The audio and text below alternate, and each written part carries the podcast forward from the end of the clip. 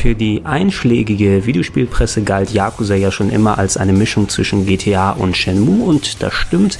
Auch zu einem gewissen Teil von beiden Serien steckt zumindest ein kleiner Anteil drin. Für mich war Yakuza aber eher immer schon die moderne Reinkarnation alter 2D Beat'em Up Klassiker wie beispielsweise Streets of Rage oder Final Fight und da obendrauf kam auch noch ein ordentlicher Schuss an Japanomelodramatik und noch reingemischte, richtig wahnwitzig abgedrehter Humor. enough.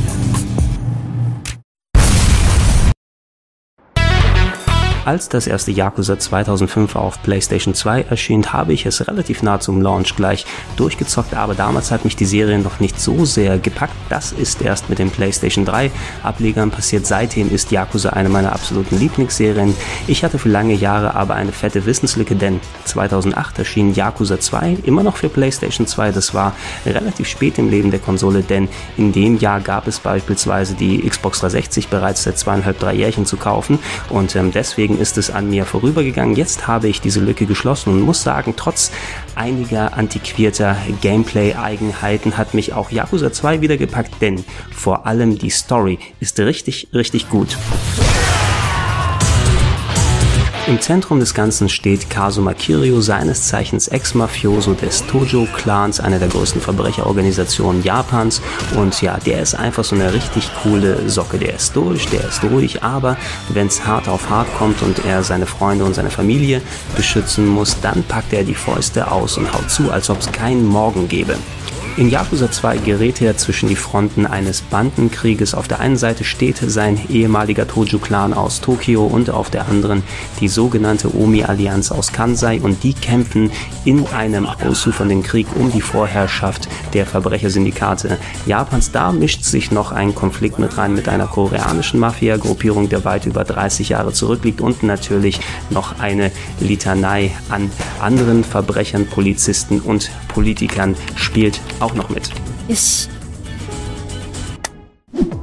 Wer schon mal ein Yakuza gespielt hat, der weiß, dass die Storylines ein klein wenig langatmig sein können. Die Cutscenes sind sehr umfangreich und ähm, es wird nicht nur viel über Mafia-interne Dinge geredet, sondern auch über politische Sachen. Und man muss schon mit dem Thema richtig auf einer Linie sein, damit man voll drin aufgehen kann. Ähm, ich finde, in dem Kontext schafft es Yakuza 2 einen am ehesten abzuholen, weil da ist nicht nur das unterliegende Mysterium der Story, wie dieser Konflikt mit der koreanischen japanischen Mafia-Gruppe von vor 30 Jahren in die aktuellen Geschehnisse mit reingreift, richtig spannend, sondern auch auf zwischenmenschlicher Ebene funktioniert es gut. Man hat mit Ryuji Goda einen echt bedrohlichen und wirklich sehr einnehmenden Feind vor sich, quasi das Äquivalent von Kazuma aus der Omi-Allianz und dazu bekommt Kazuma auch noch eine Romanze sozusagen auf die Backe gedrückt, aber die ist nicht oberflächlich, sondern sie sagt wirklich mehr über Kazuma und Kaoru, das Ziel seiner Affektion, aber auch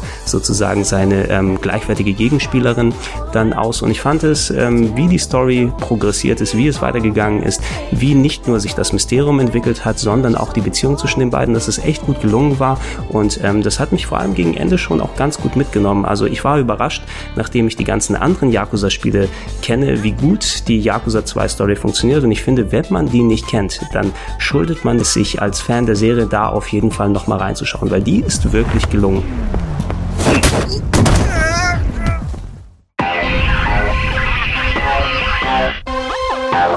Uh...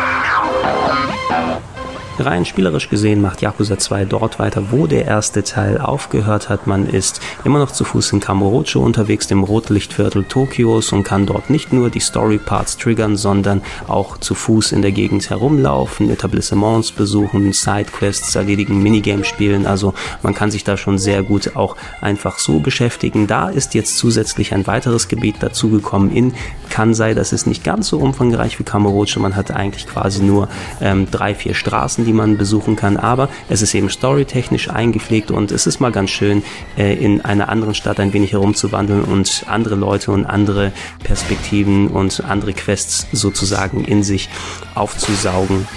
Leider haben die Entwickler es versäumt, einen die Möglichkeit zu geben, jederzeit zwischen den beiden Städten zu wechseln. Man ist darauf angewiesen, dass die Story einen gerade hier oder mal dann dorthin führt und das ist besonders schade, wenn man wie ich ein großer Fan der Sidequests in Yakuza ist. Auch hier hat man fast äh, so 100 ähm, Nebengeschichten, die man abseits der eigentlichen Story erledigen kann und äh, die sind teilweise zeitgebunden. Man kann bestimmte Sachen nur in einem Kapitel erledigen oder man sollte irgendeine Person in dem Kapitel getroffen haben und der befindet sich nur so und so lange Zeit dort und ähm, wenn man nicht aufpasst, kann man sehr leicht etliche der Quests verpassen und hat anders als in den späteren Teilen nicht mehr die Möglichkeit, nach dem Ende des Games mit einem speziellen Save einfach nochmal die Uhr zurückzudrehen und äh, das fand ich schade, weil ansonsten ich bin gerne Komplettist und ich habe oft mit den Sidequests fast doppelt und dreifach so viel Zeit als mit der eigentlichen Story verbracht und hier hat es mir ein wenig das madig gemacht, denn nachdem ich das Game durch hatte, hätte ich gerne die Sidequests alle angegangen. Das ging leider wegen diesem limitierten System nicht.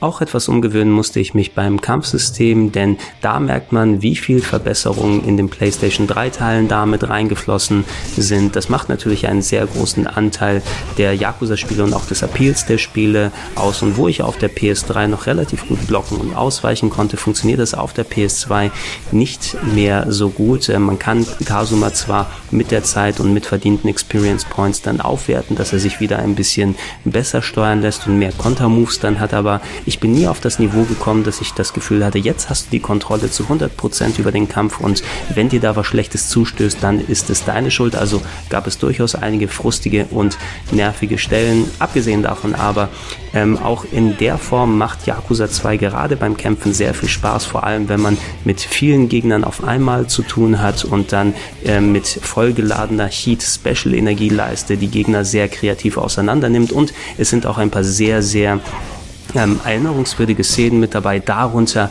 ein Kampf gegen zwei Tiger und Kasuma, die alte Socke, haut einfach mal mit einem Falcon Punch einen Tiger die Kauleiste kaputt.